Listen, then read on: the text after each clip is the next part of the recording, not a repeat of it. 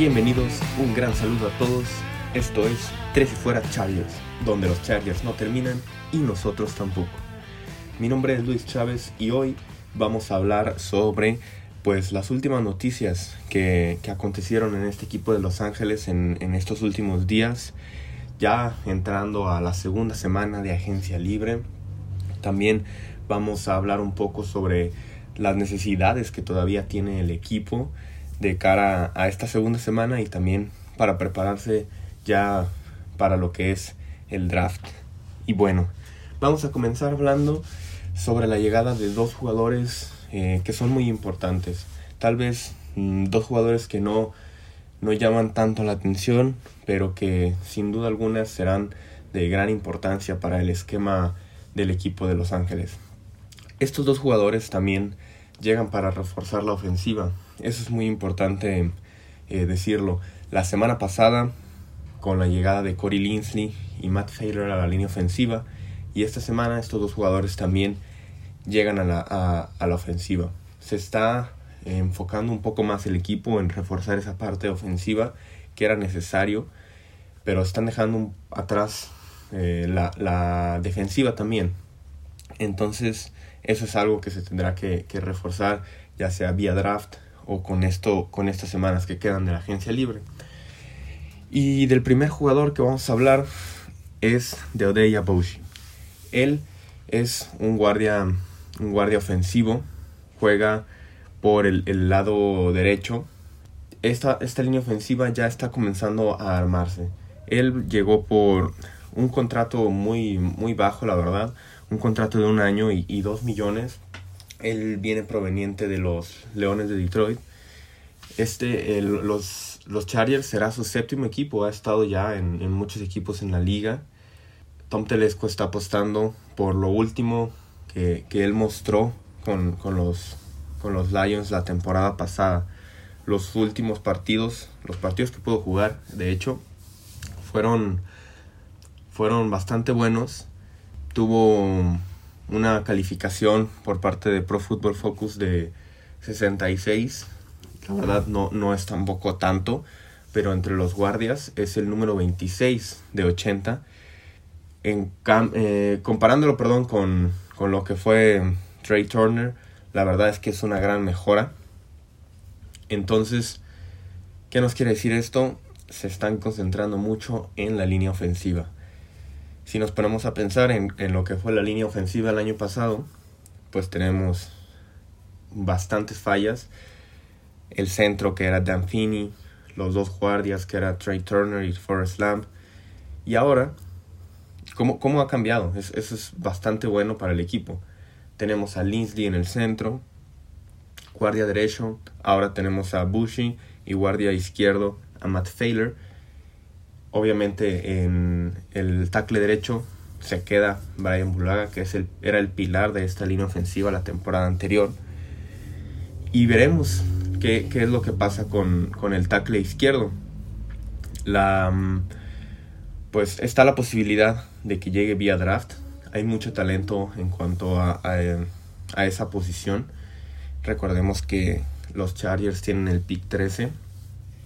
Habrá prospectos como Christian Darris o tal vez que podrán llegar a, ayudar en esa, en esa línea ofensiva.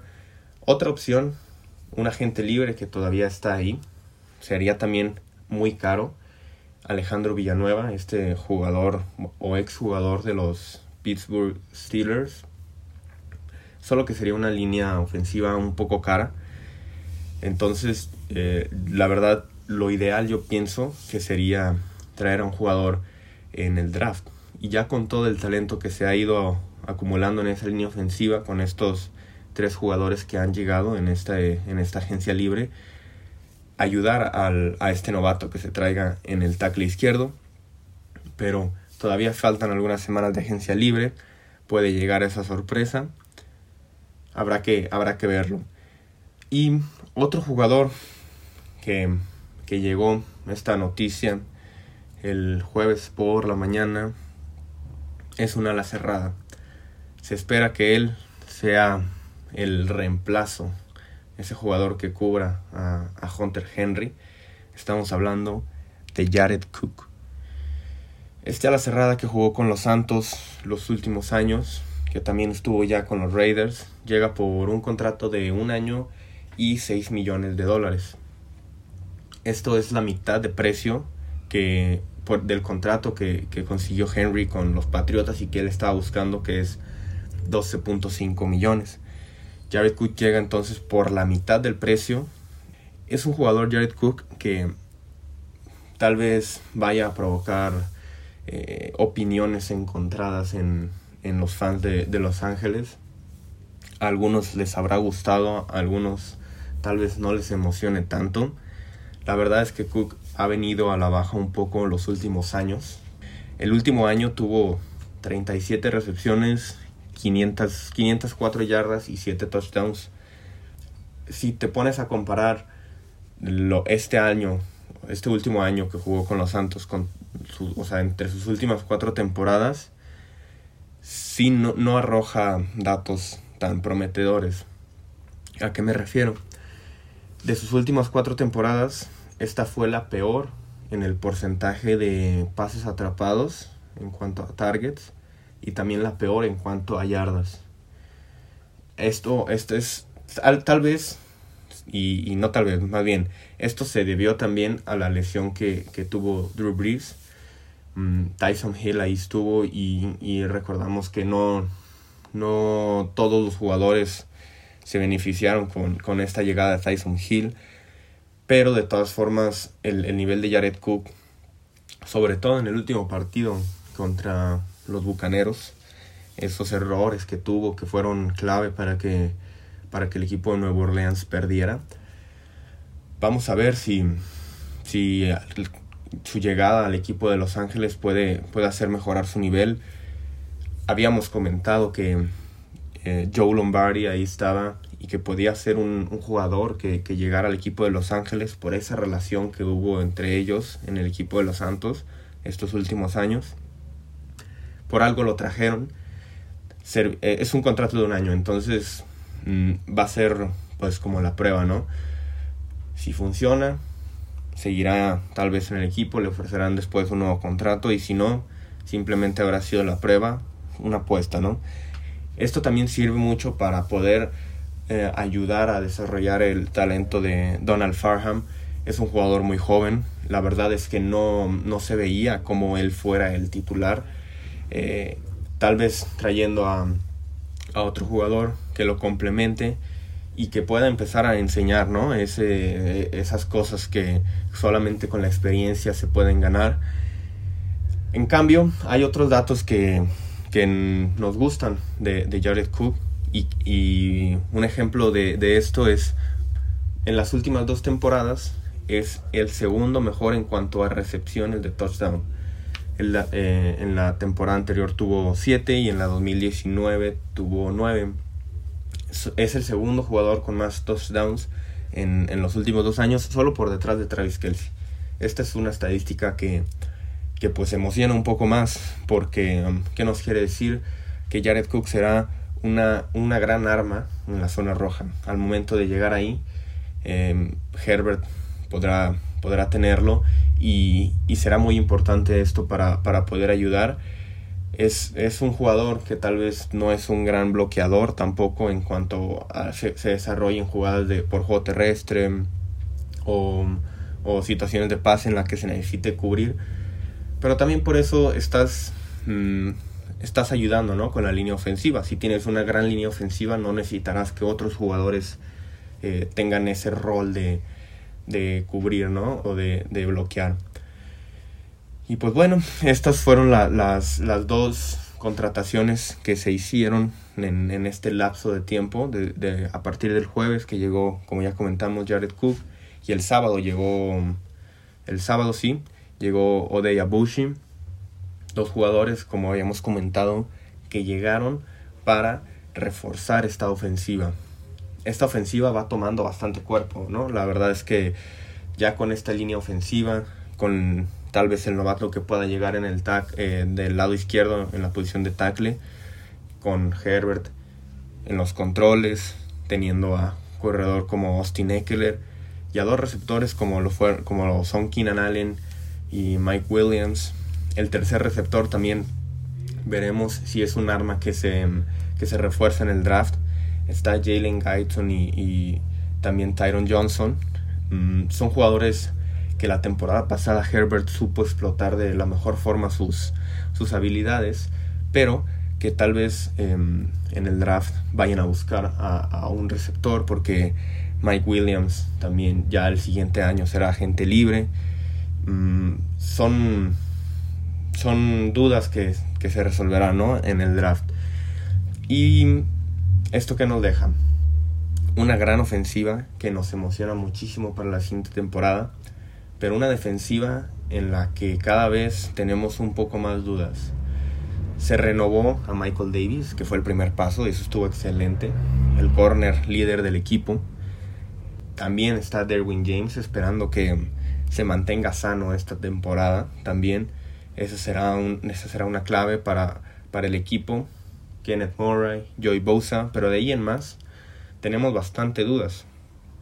Sobre todo en la secundaria. No sabemos que si todavía en lo que queda de la agencia libre Telesco esté buscando reforzar esta defensa. Porque, como ya comenté, la secundaria se ve bastante, bastante endeble. Tenemos en estos momentos de, en, en, la posición de corner, está bien cubierta Chris Harris y Michael Davis. Pero si alguno de ellos, o en el transcurso del partido, se llega a necesitar un tercer corner, pues los nombres que son que nos quedan son Dante Vaughn, también Brainerd y Faction que lo acaban de renovar también. Son jugadores que no inspiran la mayor confianza en cuanto a, a los safeties. Pues solamente hay tres en el equipo en estos momentos. Está Derwin James, Nasir Aderi y eh, también Alohi Gilman son, son jugadores que, exceptuando a Derwin James, tampoco inspiran la mayor confianza. Es talento que ahí está y que, que seguramente Staley podrá explotar de la mejor forma, pero igual se necesita más profundidad en el equipo. No puedes llegar a la temporada obviamente con tres safeties. Estas son posiciones que tal vez en rondas un poco más tardías en el draft se pueden, se pueden reforzar. En la posición de, de también para, para poder este, presionar al coreback de, de, Edge. También se necesita todavía reforzar. Hay algunos agentes libres todavía, todavía ahí en el mercado, como lo son ya Davion Clowney, que la verdad no me gustaría mucho que llegara. Pero también está otro jugador interesante como lo es Carlos Dunlap. Esto sería bastante, bastante buena adición. Y en los safeties también se nos ocurre que pueda llegar no sé, tal vez algún jugador como mm, Malik Hooker, que estuvo con Indianapolis y no, no lo renovaron. Es un buen jugador que seguramente con Staley funcionaría bastante bien. Porque también en la semana se, eh, se, se, dio la noticia de que Isaac Rochelle, el liniero defensivo, se, se iría a otro equipo. él se fue a Indianapolis por un contrato de un año y tres millones. Entonces la defensiva no, no ha traído figuras. En realidad lo único que se ha hecho es mm, cortar a jugadores. Y sí, se, se, renovó a Michael Davis, pero no con eso va a bastar. Ya no, no va a estar tampoco Melvin Ingram, Casey Hayward, eh, Ryan Jenkins también. Son jugadores, bueno, eran jugadores muy importantes. Entonces todo esto se tendrá que resolver en, lo que queda agencia libre porque no puedes llegar al draft con tantas dudas en la, en la defensa. A pesar de que, de que mm, Los Ángeles tienen bastantes picks en el draft. Tienen de hecho nueve picks. Entonces esto pues sí aliviana un poco ¿no? la situación. Pero de todas formas es, es algo complicado. Y ese es justamente nuestro, nuestro último tema. Ya para cerrar. Ya se definió el orden de los picks en el, en el draft de forma oficial. El equipo de Los Ángeles tiene, tiene 9 picks, de los cuales 4 son en el top 100. Esos son bastante buenos números. En la primera ronda estará el pick 13. En la segunda tienen el pick 47 global. Y en la tercera eh, tendrán dos picks, el 77 que es el que corresponde, el, el 77 global y el 97. Este es un pick compensatorio por la salida de Philip Rivers el año pasado. Nos dieron, bueno, le dieron al equipo un pick de tercera ronda porque se ha ido Philip Rivers, pues en, tal vez eso fue bastante buen negocio. Y lo que nos resta pues es un pick en la cuarta, un pick en la, en la quinta, dos picks en la sexta, el, el pick 185 global eh, vía Titans y por último un pick en la séptima. Entonces, pues bueno, con estos, con estos nueve picks se buscará obviamente la profundidad que, que, se necesita ¿no? en esas áreas, sobre todo en la, en la defensa. Y, son pues varios huecos los que se tienen que llenar, pero todavía queda, queda bastante de la agencia libre y, y el draft. Habrá que estar al pendiente ¿no? de lo que es esto que resta de la agencia libre. Aquí estaremos para traerles todas las noticias. No olviden compartir estos episodios con todos aquellos fans de los Chargers que conozcan en, de habla hispana sobre todo. Y, y, pues bueno, me dio mucho gusto estar con ustedes. Recuerden, eh, mi nombre es Luis Chávez. A mí me pueden seguir en Twitter en Luis Chávez 08. No olviden seguir tampoco eh, el, el canal de Tres y Fuera en YouTube Ahí también está en Twitter Tres y Fuera NFL, en Twitter también seguir Tres y Fuera Chargers. Y estaremos con todas las noticias, con lo último que pasa en el equipo y también en la NFL. Muchas gracias por habernos acompañado. Y recuerden, porque los Chargers no terminan y nosotros tampoco. Tres y Fuera. Hola, soy Rudy Jacinto, creador de Tres y Fuera. Si te gustó el programa de hoy, suscríbete a este y otros podcasts de la familia Tres y Fuera 3 y fuera NFL, 3 y fuera fútbol, 3 y fuera de tu equipo favorito y claro, el canal de 3 y fuera YouTube con videos todos los días, porque si tu equipo existe, 3 y fuera lo cubre.